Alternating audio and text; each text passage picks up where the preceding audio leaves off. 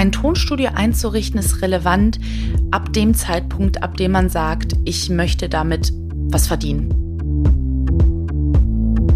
Für radiotaugliche Musik brauchst du keine Tausende von Euro auszugeben, sondern mit 533 Euro, das ist die Liste, das reicht dafür vollkommen aus. Mehr brauchst du nicht. Ganz viele Musikerinnen, die ich kennengelernt habe, haben das Equipment.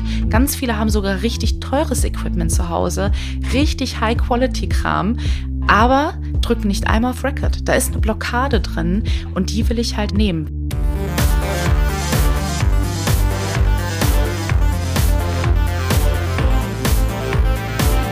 Hi und herzlich willkommen zum Podcast von Raketerei. Ich bin Imke Machura, ich wohne in Hamburg und mein Herz schlägt für Musik. Ich habe meine Leidenschaft zum Beruf machen können. Ich promote, ich bucke, ich manage ein Indie-Label. Ich bin Macherin. Ich bin eine von wenigen und ich frage mich schon lange, warum. Deswegen habe ich mich auf die Suche gemacht und ich habe Antworten gefunden. In dieser Podcast-Serie porträtiere und interviewe ich Frauen, die die Musikbranche prägen und mitgestalten. Ich zeige, wo die Frauen, Ladies und Bitches der Musikbranche stecken. Und noch mehr. Ich beantworte euch durch diese Interviews zentrale Fragen zur Musikbranche, mache auf Vorbilder sowie Vielfalt aufmerksam, empowere und vernetze. Klingt gut, oder?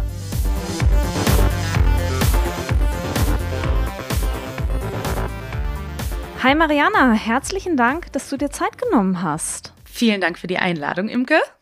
Angst vor Technik, Tontechnik. Für uns wird es heute um die Frage gehen, ab wann eigentlich für eine Künstlerin so der richtige Moment gekommen ist, sich ein eigenes Tonstudio einzurichten oder wann so dieser Moment ist, dass man mit einem Tonstudioanbieter, mit einer Tonstudioanbieterin quasi zusammenarbeitet.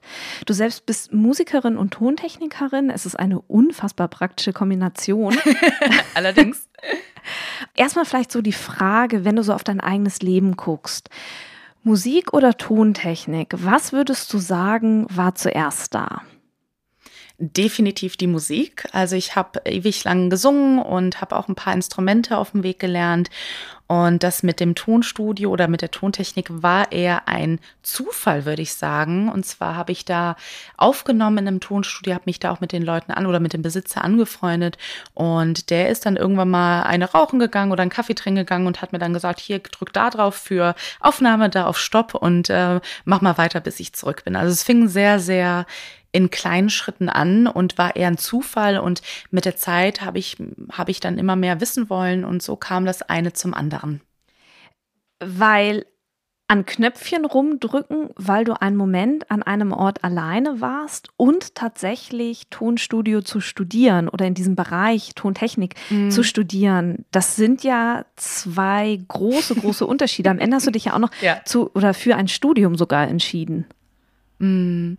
Ja, das war für mich nach einer Zeit habe ich gemerkt, wie sehr ich abhängig bin in Musikproduktion. Ne? Ich bin immer darauf angewiesen, entweder jemanden zu kennen, der das umsonst macht, ne? weil damals, als ich meine, hier waren, wie alt war ich da, Anfang 20, ähm, wenn überhaupt, da äh, hatte ich halt nicht viel Geld. Das heißt, entweder musste ich dafür sorgen oder musste halt mich darum kümmern, dass Leute das umsonst machen oder ich musste halt dafür zahlen. Und das war für mich immer so ein, eine unglückliche Situation. Und da wollte ich einfach nicht mehr raus. Und ich habe auch gemerkt auf der anderen Seite, dass Tontechnik kein Hexenwerk ist. Das heißt, ich habe irgendwann mal angefangen mit äh, Beat Producing und habe dann, ne, wie das halt so ist, man spielt ja Instrumente, man singt und jammt rum und daraus entstehen Beats und habe gemerkt, okay, so schwierig ist das gar nicht und habe dann ein, eine Art Stipendium bekommen, damals in, während eines Workshops äh, und bin dann an eine Schule gekommen oder an eine Akademie gekommen und habe da Tontechnik studiert tatsächlich und auch erfolgreich abgeschlossen.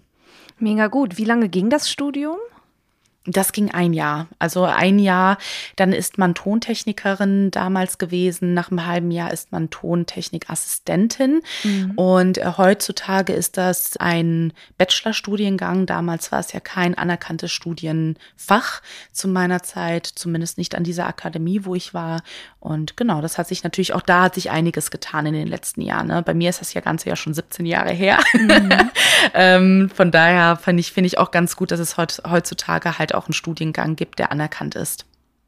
ich stelle mir das, ich habe es eingangs schon gesagt, ich stelle mir das wahnsinnig praktisch vor, diese, dieses Handwerk einer Tontechnikerin zu lernen, selber auch Musik zu machen, dir wird sich ja mhm. sicherlich irgendwie so eine ganz neue Welt auch eröffnet haben, als es darum ging, dass du denn dich selber auch hast produzieren können, oder? Ja, es ist halt ein krasses Freiheitsgefühl. Es ist anfangs auch mega erschlagend gewesen, weil es gibt halt so viele Optionen. Ne? Und egal wie lange ich mit welcher Software auch immer gearbeitet habe, es gibt immer wieder Neuigkeiten, die man da entdeckt und wie man Dinge anwenden kann. Und aber es war ein unfassbar schönes Freiheitsgefühl. Und ich hoffe, dass ich das auch immer so anderen Leuten erklären kann, wie viel Freiheit man dadurch eigentlich gewinnt, wenn man weiß, ich bin mein, meine einzige Kundin, ich bestimme, wann ich wo was mache. Es ist aber auch zeitgleich natürlich die Übernahme von Eigenverantwortung, das dann auch durchzuziehen. Ne? Dann kann ich jetzt nicht mehr sagen, XY hat keine Zeit oder ich arme, der und der kann oder die Person haben mich an der Warteliste weiter nach unten geschoben in der Priorität oder ich habe kein Geld. Ne? Das zählt dann irgendwann mal nicht mehr. Das heißt, die Eigenverantwortung zu übernehmen war auch ein großer Bestandteil dessen, ne? dass, dass ich sage, ich will mich selber produzieren. Als du angefangen hast, sich selber zu produzieren oder auch noch vorher im Studium oder im Rahmen des Studiums. Was würdest du sagen, wie lange hat es gedauert, als du das erste Mal so am Mischpult gesessen hast? Also so stelle ich mir das vor, ja. dass man in so einem mhm. Tontechnikstudium ähm, am Mischpult sitzt, wirst du vermutlich auch nicht nur gemacht haben. Aber wie schnell hattest du so diesen allerersten Aha-Moment im Rahmen deines Studiums? Oh, ich glaube relativ schnell.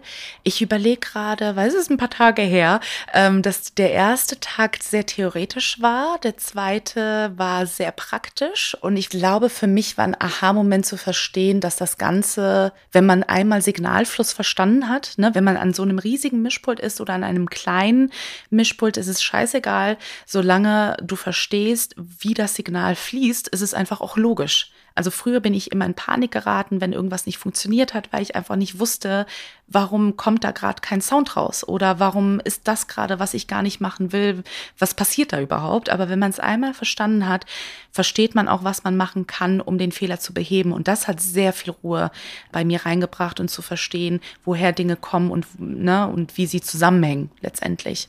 Du bist also über Logik rangegangen. Genau. Genau.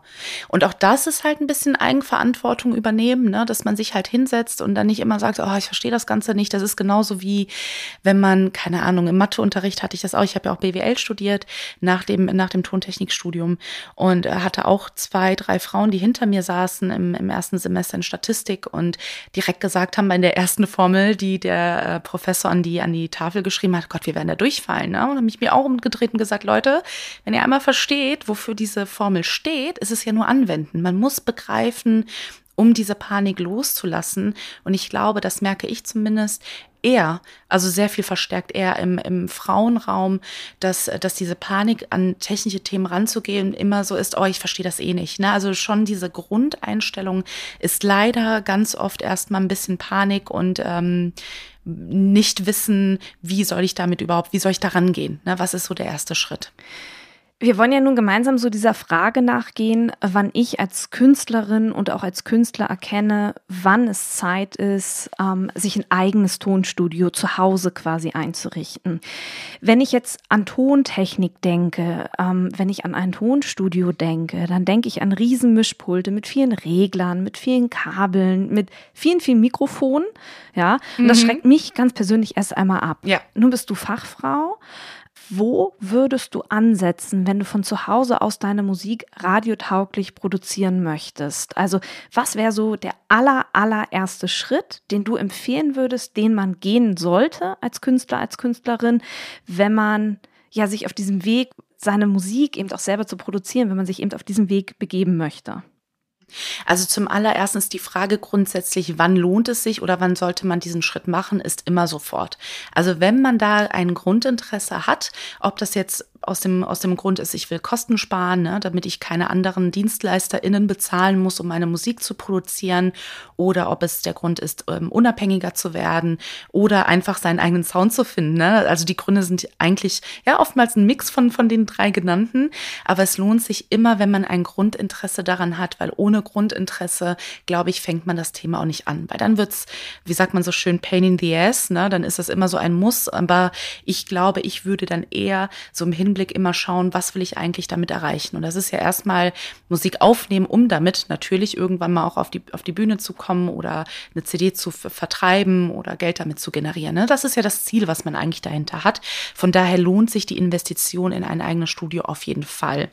Ne, das mal grundsätzlich. Mhm. Und ich glaube, im nächsten Schritt, was ich immer empfehle, ist erstmal zu schauen, was sind meine Anforderungen? Wenn ich jetzt zum Beispiel Singer-Songwriterin bin und äh, singe und habe eine Gitarre, dann reicht mir zum Beispiel ein ganz simples Interface, was auch nicht viel kostet. Ne? Das heißt, erstmal wissen, wie viele Anschlüsse brauche ich. Ne? Also, dass ich jetzt nichts super teures hole. Ich zum Beispiel erzähle auch immer ganz gerne, ich habe damals äh, mir ein super teures Interface geholt, noch ein super teures Mikro, einfach aus der Unwissenheit heraus und auch aus den falschen Entscheidungsgründen her.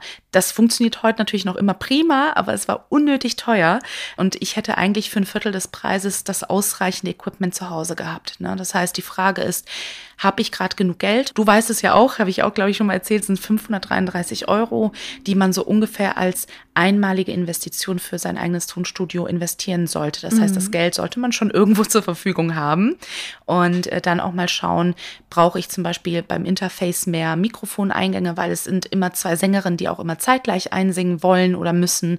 Dann äh, ist es vielleicht noch mal ein bisschen mehr, aber so grundsätzlich reicht es mit diesen 533 Euro, wenn du parallel singst und ein Instrument aufnimmst, dann bist du damit eigentlich schon ziemlich gut eingedeckt. Ne? Vorausgesetzt, und das will ich auch nochmal betonen, du arbeitest zum Beispiel mit GarageBand auf dem Mac, ne? ist ja auch kostenlos. Und damit hast du zumindest den ersten Schritt gemacht und kannst zu Hause aufnehmen, ne? technisch, also von dem technischen Equipment. Und im nachfolgenden Schritt ist es ja ganz oft so, dass der Raum zu hallig ist, ne? Oder dass man denkt, oh mein Gott, ich brauche halt, ne, wie du schon gesagt hast, ein riesiges Tonstudio oder riesige Mischpulte, wo ich halt hingehe und dass die super isoliert sein müssen und am besten alles und überall Eierschalenkartons hängen. Das ist auch, ne, das braucht man nicht, sondern der Raum sollte optimiert sein. Ne? Das bedeutet, ungefähr 50 Prozent sollen abgedeckt sein. Es kann aber auch ein Teppich sein oder ein dickes Bücherregal, was vor die Ecke gestellt wird. Ne? Solche Dinge reichen ganz oft auch schon aus, um einen sehr, sehr coolen Klang oder einen optimalen Klang zu erreichen. Und da kann ich zum Beispiel auch sagen, Billie Eilish ist so ein Paradebeispiel. Die hat ja viele ihrer Songs, wenn nicht sogar alle, von ihrem ersten Album zumindest, in dem Kinderzimmer ihres Bruders aufgenommen. Ne? Oder im Tourbus. Und da sind auch nicht die optimalen Voraussetzungen, wie man sich das so vorstellt in so einem Millionen-Dollar-Tonstudio, äh, was so die, die Grundvorstellung auch von mir früher war, wie es sein muss. Ne? Genau. Und auch Beyoncé, das habe ich letztens auch nochmal gelesen. Beyoncé hat ja auch bei, mit, der, mit ihrem Feature mit Coldplay auch in dem Kinderzimmer von dem Leadsänger, von dem Sohn, ihre Strophen da eingesungen oder ihre Stimme da eingesungen. Ne? Und das ist halt auch kein fancy Tonstudio in London gewesen, sondern halt in einem Kinderzimmer. Ne? Und das, das ist schon cool. Ja, das leuchtet mir total ein. Also ich brauche irgendwie Kabel, ich brauche irgendwie ein Interface, ich brauche irgendwie ein mhm. Mikrofon. Mhm. Und du hast das Wort GarageBand genannt. Ne? Für ja. Mac-Nutzer mit Cubase kann man arbeiten. Es gibt ja einige solcher Tools, solche Produktionstools, möchte ich sie mal bezeichnen. Nun habe ich das Equipment. Ich habe meinetwegen auch so ein Tool zu Hause bei mir auf dem Notebook und ich habe ganz viele Ideen, Songschnipsel im Kopf. Wie finde ich raus, wie ich möglichst schnell mit einem Tool wie Cubase oder GarageBand umgehen kann. Also wie kann ich diese Tools tatsächlich lernen? Also ich glaube, das Wichtigste für mich ist erstmal ähm, saubere Aufnahme hinzukriegen, dass es halt wirklich in einem optimalen Raum ist, weil je besser die Aufnahme ist, umso weniger muss ich auch daran rumarbeiten oder rumdoktern. Weil ganz oft kaputte Sounds gut klingen zu lassen oder kaputt klingt jetzt auch ein bisschen melodramatisch, ne? aber Sounds, die nicht so optimal klingen, sauber zu kriegen, ist halt sehr, sehr schwierig. Ne? Mhm. Und man kann mit den, mit den heutigen Tools auch zum Beispiel sehr schiefe Töne gerade bügeln. Ne? Wenn da ein Ton mal verrückt ist, das wird man wahrscheinlich in der Regel jetzt nicht so raushören, aber das ist so Grundvoraussetzung.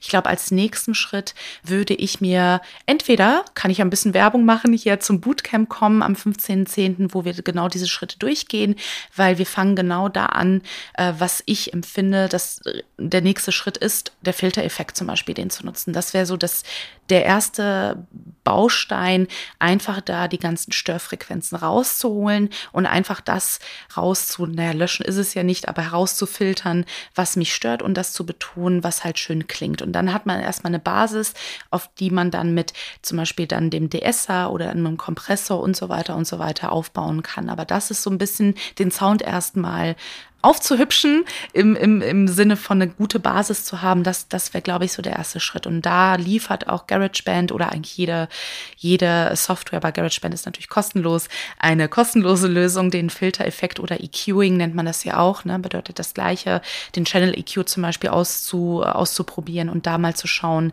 dass man da die Tiefen rauszieht, was man nicht drin haben will und Störfrequenzen rauszuziehen. Das wäre so der erste Schritt, da würde ich mich drum kümmern. Vor allen Dingen kriegt man dadurch ich gerade beim Filtereffekt so schnell Erfolgserlebnisse und ich glaube, das ist so wichtig, gerade bei dem Thema Technik, dass man von Anfang an sieht, okay, das ist jetzt kein, kein ewig langer Weg, dass man das hört und man muss da jahrelang erstmal sich drin ausprobieren, sondern man hört so ein Instant Result, dass es halt richtig gut klingt und äh, da, das ist halt, dann bleibt man auch dran.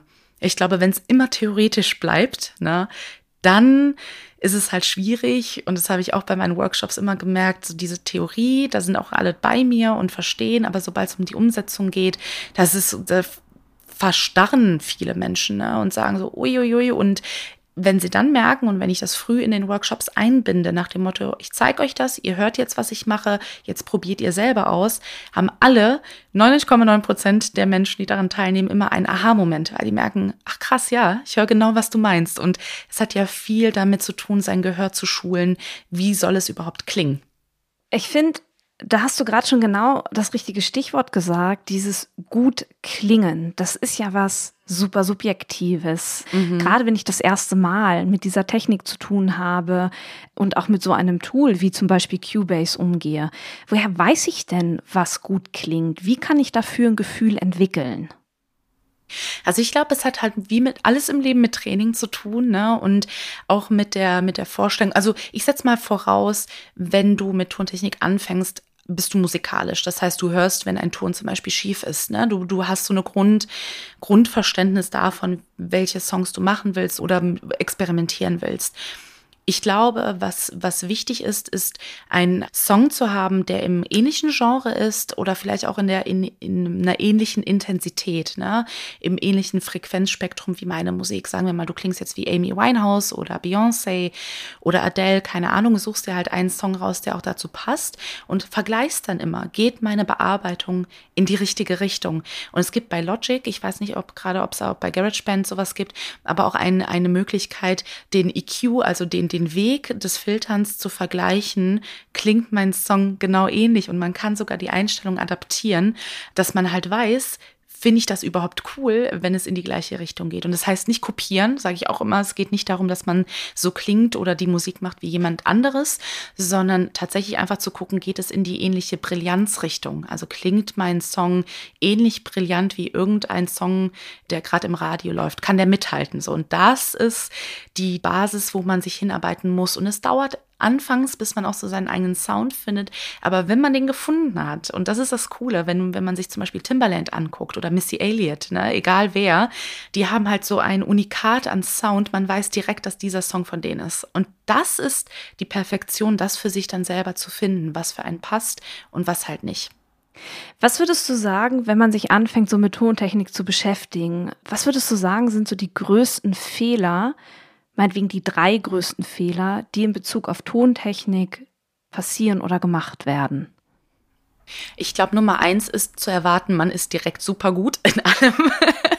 ähm, ich vergleiche das halt auch immer mit Sport, weil es ist natürlich, hinkt der Vergleich so ein bisschen, weil Sport und Tontechnik ist jetzt nicht so, was man so unbedingt in einen Topf schmeißt. Aber ich habe vor ein paar Tagen eine Doku gesehen über Tonerinnen und da war es so, dass die sehr jung waren, ich glaube im Teenageralter und halt wirklich die gesamte Freizeit bis zur Olympiade da trainiert haben und gemacht haben und dadurch halt erfolgreich waren in dem, was sie tun. Ne? Und ich glaube, das übersetzt, wenn man das nimmt in egal was, ne, aber jetzt in unserem Beispiel in Tontechnik, bedeutet das, wenn ich schnell gut sein möchte, muss ich halt auch Zeit investieren. Und ich glaube, diese Perfektionsgedanken, den man da hat, es muss direkt alles klappen, alles muss gut klingen, das ist der Fehler Nummer Eins, dass man da sich nicht den Raum gibt, auch Fehler zu machen. Weil es kriegt auch kein Mensch mit, ne? Das so nichts hinzuschmeißen, sondern zu sagen, okay, ich mache das für heute mal aus und ich höre morgen mal rein. Fehler Nummer zwei würde für mich wahrscheinlich auch damit einhergehen, unrealistisch zu planen und zu sagen, hey, ich will jetzt in einem Jahr mein Album fertig haben, aber ich kann eigentlich nur eine Stunde in der Woche dafür entbehren, ne? Für alles. So, das funktioniert nicht. Ne? Man muss schreiben, aufnehmen, bearbeiten und man wird besser mit der Zeit und man wird effizienter und vor allen Dingen ist es auch eine, eine steile Lernkurve, die man hat, wie bei allem in, im Leben, ne? wo man dran bleibt. Und ich denke, dass das realistische Ziele setzen ganz, ganz weit oben auf die Fehlerliste kommt, wenn man das unterschätzt. Ne? Dass man sich da auch zu sehr unter Druck setzt. Und der dritte Fehler, den man machen kann, ist ich denke, sich zu viel Zeit zu lassen für die Investition, also zu lange zu hadern und zu denken, ich probiere es nochmal auf meinem alten Weg und es ändert sich irgendwie. Und ich glaube, das hattest du auch mal gesagt, äh, da kommt keiner um die Ecke, auch wenn es schön wäre und wir uns das wünschen würden, der einem einen Plattenvertrag anbietet und sagt, hier, alles ist übernommen, du musst einfach nur deine Songs schreiben und gut ist. Ist eine schöne Vorstellung, auch das wünsche ich wirklich jedem, aber es ist halt sehr, sehr unrealistisch, vor allem wenn man auch dafür nichts tut deshalb lebe ich, glaube ich, das Motto, lerne es selber, nimm es selber in die Hand. Und ich arbeite ja auch, das kann ich auch nicht oft genug sagen, ja auch mit anderen Produzenten zusammen. Mein letztes Album ist ja auch in der Co-Produktion entstanden und war darüber sehr happy, weil ich hatte Geld zu dem Zeitpunkt, aber halt keine Zeit. Ich hatte ja damals noch einen Vollzeitjob und äh, habe aber die Freiheit zu sagen, ich habe Bock mit dir zusammenzuarbeiten, aber ich muss es nicht. Und das ist ein ganz anderer Druck, den man dann nicht mehr spürt, wenn man weiß, man kann es eigentlich zu Hause in den eigenen vier Wänden machen. Vielleicht mal so zusammenfassend, bevor wir gleich auch noch mal kurz über das Bootcamp und vor allem auch über deinen Equipment Guide sprechen. Mhm. Ab wann könnte es für mich als Musikerin und auch als Musikerin tatsächlich relevant werden, ein eigenes Tonstudio einzurichten? Also ein Tonstudio einzurichten ist relevant ab dem Zeitpunkt, ab dem man sagt, ich möchte damit was verdienen. Ne, ich glaube, wenn man es als Hobby macht und sagt, hey, ich habe daran Freude, vielleicht trete ich auch auf, spiele auf Food oder gebe kleinere Konzerte ähm, in einem Rahmen, wo ich damit glücklich bin, glaube ich, ist es halt nicht relevant. Kann man machen, muss man nicht. Ich glaube, wenn es an Spotify geht, wenn man da laufen möchte, stattfinden möchte, wenn man ähm, CDs pressen möchte, selbstständig und so weiter und so fort und damit für sich die komplette Kette eigentlich ja erschließt an Umsatz. Ne? Das bedeutet ja nicht nur, ich habe jetzt die, die Unabhängigkeit und die Kontrolle über meinen Sound, sondern du hast ja auch die komplette Kontrolle über deine Einnahmen. Natürlich gibst du hier und da Gebühren ab. Ähm, ich arbeite ja bekanntermaßen auch mit Recordjet zusammen und da zahlt man ja auch für pro Release natürlich eine, einen gewissen Anteil, der natürlich aber so viel geringer ist, als wenn ich noch Anteile an ein Tonstudio geben muss und so weiter und so fort. Und ich glaube, dass dieser Umsatz, wenn man, wenn man das angehen möchte, davon leben möchte und ähm, ja, unabhängig sein möchte in dem, was man da macht, ist es auf jeden Fall der, der richtige Schritt und relevant für, ja, für jeden, der, der, der Lust hat dazu. Sagen wir es mal so.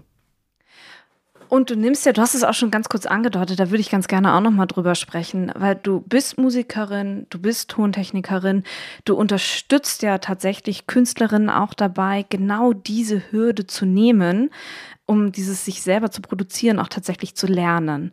Und das eine hast du schon erwähnt, das ist das Bootcamp. Was passiert, was bietest du beim Bootcamp an? Was passiert mit mir als Teilnehmerin? Mm, also ich nehme dich mit auf eine Reise und zwar äh, gehen wir genau diese Themen äh, eins zu eins durch und zwar welches Equipment konkret ich empfehlen würde. Das heißt, wir werden um am 15.10. um 9 Uhr starten, 9.30 Uhr, also re recht früh morgens ne, mit frischem Kopf, dass wir einfach darüber sprechen, welches Equipment braucht man wirklich. Und das, was ich anfangs gesagt hatte, ist, dass ich ja nicht möchte, dass die Teilnehmerinnen viel mehr Geld ausgeben, als sie es müssen. Das heißt, was konkret, welche Marke, welche Produkte, würde ich empfehlen und ich werde auch nicht gesponsert, werde ich auch ganz oft gefragt. Ich kriege dafür keine, für diese Empfehlung kein Geld ne, und empfehle zum Beispiel auch ein Mikrofon, was günstig ist, womit Amy Winehouse ihr erstes Album aufgenommen hat. Und das ist super, super, super günstig. Wie gesagt, im Totalen reden wir da über 533 Euro da gehen wir als erstes rein, was ja die Basis auch ist, wie ich an ein Tonstudio auch rangehen würde. Ne? Das Equipment muss halt da sein. Im nächsten Schritt schauen wir uns den Raum an. Das heißt, ich werde Beispiele aufzeichnen, wie es ist, wenn man seine eigene Gesangskabine baut, was man nicht muss, ne? sondern wie man das mit wenig Geld halt selbstständig bauen kann mit DIY oder wie man mit wie sagt man, haushaltsüblichen Sachen sein Studio quasi etwas optimieren kann. Sowas wie mit, keine Ahnung, dicke Decke über ein, ich hatte früher so eine riesige Leinwand und habe dann so eine dicke Decke drüber gehangen, bevor ich mein Studio hatte. Oder eine Wäscheleine gegen die Wand zu stellen und darüber eine dicke Decke. Das sind alles Sachen, die man schon zu Hause hat, wofür man nicht extra Geld ausgeben muss. Und das, das ist quasi der zweite Themenblock, wo wir uns auf jeden Fall alles genau anschauen werden und besprechen werden. Und dann gibt es eine kurze Pause, weil es wird auf jeden Fall ein bisschen was an Input sein. Und dann gehen wir in das Thema, wie bearbeite ich Musik. Und da fangen wir mit dem Filtereffekt an. Ne? Das ist ein ganz klassisches Tool, womit jeder arbeitet und äh, werde da verschiedene Effekte zeigen und anhand eines Beispiels und werde den Leuten auch immer, den Teilnehmerinnen immer Zeit geben, selber nach jedem Schritt selber in Logic oder in GarageBand oder womit auch immer die Leute arbeiten wollen, äh, dass sie das ausprobieren können und direkt verstehen, aha, okay, es ist kein Hexenwerk, es geht super easy und ich habe direkt mit einem Klick quasi die, ganzen Stör, Störfrequenzen, die ich daraus haben will, auch draußen. Ne? Und das ist für mich, wie ich eben schon gesagt habe, eigentlich so die größte Hürde, weil ganz viele Musikerinnen, die ich kennengelernt habe, haben das Equipment. Ganz viele haben sogar richtig teures Equipment zu Hause, richtig High-Quality-Kram, aber drücken nicht einmal auf Record. Da ist eine Blockade drin und die will ich halt in dem Bootcamp nehmen, weil ich verstehe, es geht nicht nur um die Theorie, sondern es geht wirklich ich will es probieren, aber ich traue mich vielleicht einfach nicht. Ne? Und die Gründe mögen so vielseitig sein. Aber einmal diese Hürde gemeinsam zu nehmen und dann zu schauen, was sind danach die Steps, die man machen kann. So, das ist der Plan für das Bootcamp jetzt im Oktober. Ich werde das Bootcamp auf jeden Fall unter dieser Podcast-Folge verlinken. Also guckt es euch an. Wenn es euch anspricht, dann ähm, meldet euch da in jedem Fall gerne an. Und für die unter euch, die noch nicht so weit sind, an so einem Bootcamp teilzunehmen, für die bietest du einen, ja, einen Equipment Guide an, den man sich bei dir herunterladen kann. Mhm. Was ist der Sinn und Zweck von diesem Equipment Guide? Wobei möchtest du unterstützen? Also es ist genau wie du gesagt hast. Im Grunde, wenn man noch nicht so weit ist, das Thema anzugehen und sagt, hey, ich will mir das erstmal anschauen, ich will erstmal gucken, was brauche ich überhaupt dafür, habe ich das Geld dafür? Und ich glaube, weil es so viel, und ich kenne ja, ich weiß ja genau, wo die Leute stehen, als ich vor dem Studium, also in der Zeit, wo ich in dem Tonstudio die ersten Knöpfe gedrückt habe bis zu meinem Studium, war ja auch noch ein bisschen an Zeit. Und da habe ich mich ja auch eingerichtet und habe dann Sachen mir rausgesucht. Und ich war so überfordert von dem Riesenangebot an Mikrofon, an Interface. Ich hatte keine Ahnung, wie das zusammenhängt und so weiter und so fort. Vor allen Dingen hätte ich mir damals so etwas gewünscht zu verstehen, hey, für radiotaugliche Musik brauchst du keine Tausende von Euro auszugeben, sondern mit 533 Euro, das ist die Liste, wenn du, sagen wir mal, Singer-Songwriterin bist oder zumindest eine Stimme aufnimmst oder ein Instrument aufnimmst und halt einen Klinkeneingang nochmal für eine Gitarre hast oder so. Ne? Das, das reicht dafür vollkommen aus aus, mehr brauchst du nicht.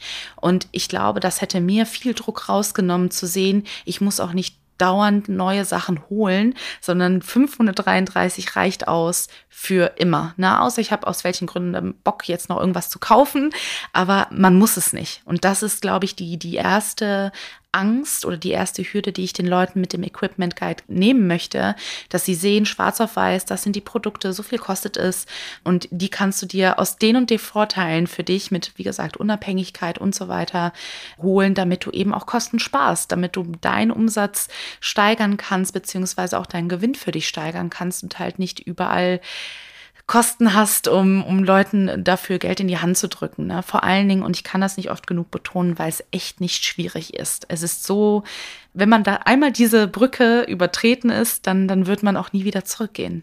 Das, das kann ich garantieren. Das klingt total gut. Herzlichen Dank, Mariana, dass du Gerne. mir und den ZuhörerInnen so viel Mut gemacht hast. Auch den Equipment Guide, auf den werde ich hier in den Show Notes unter der Podcast-Folge verlinken und euch zugänglich machen. Herzlichen Dank, dass du uns so einen umfassenden Einblick gegeben hast, liebe Mariana. Ich freue mich, dass du da warst und dass du dir Zeit genommen hast. Immer wieder gerne. Vielen Dank, Imke.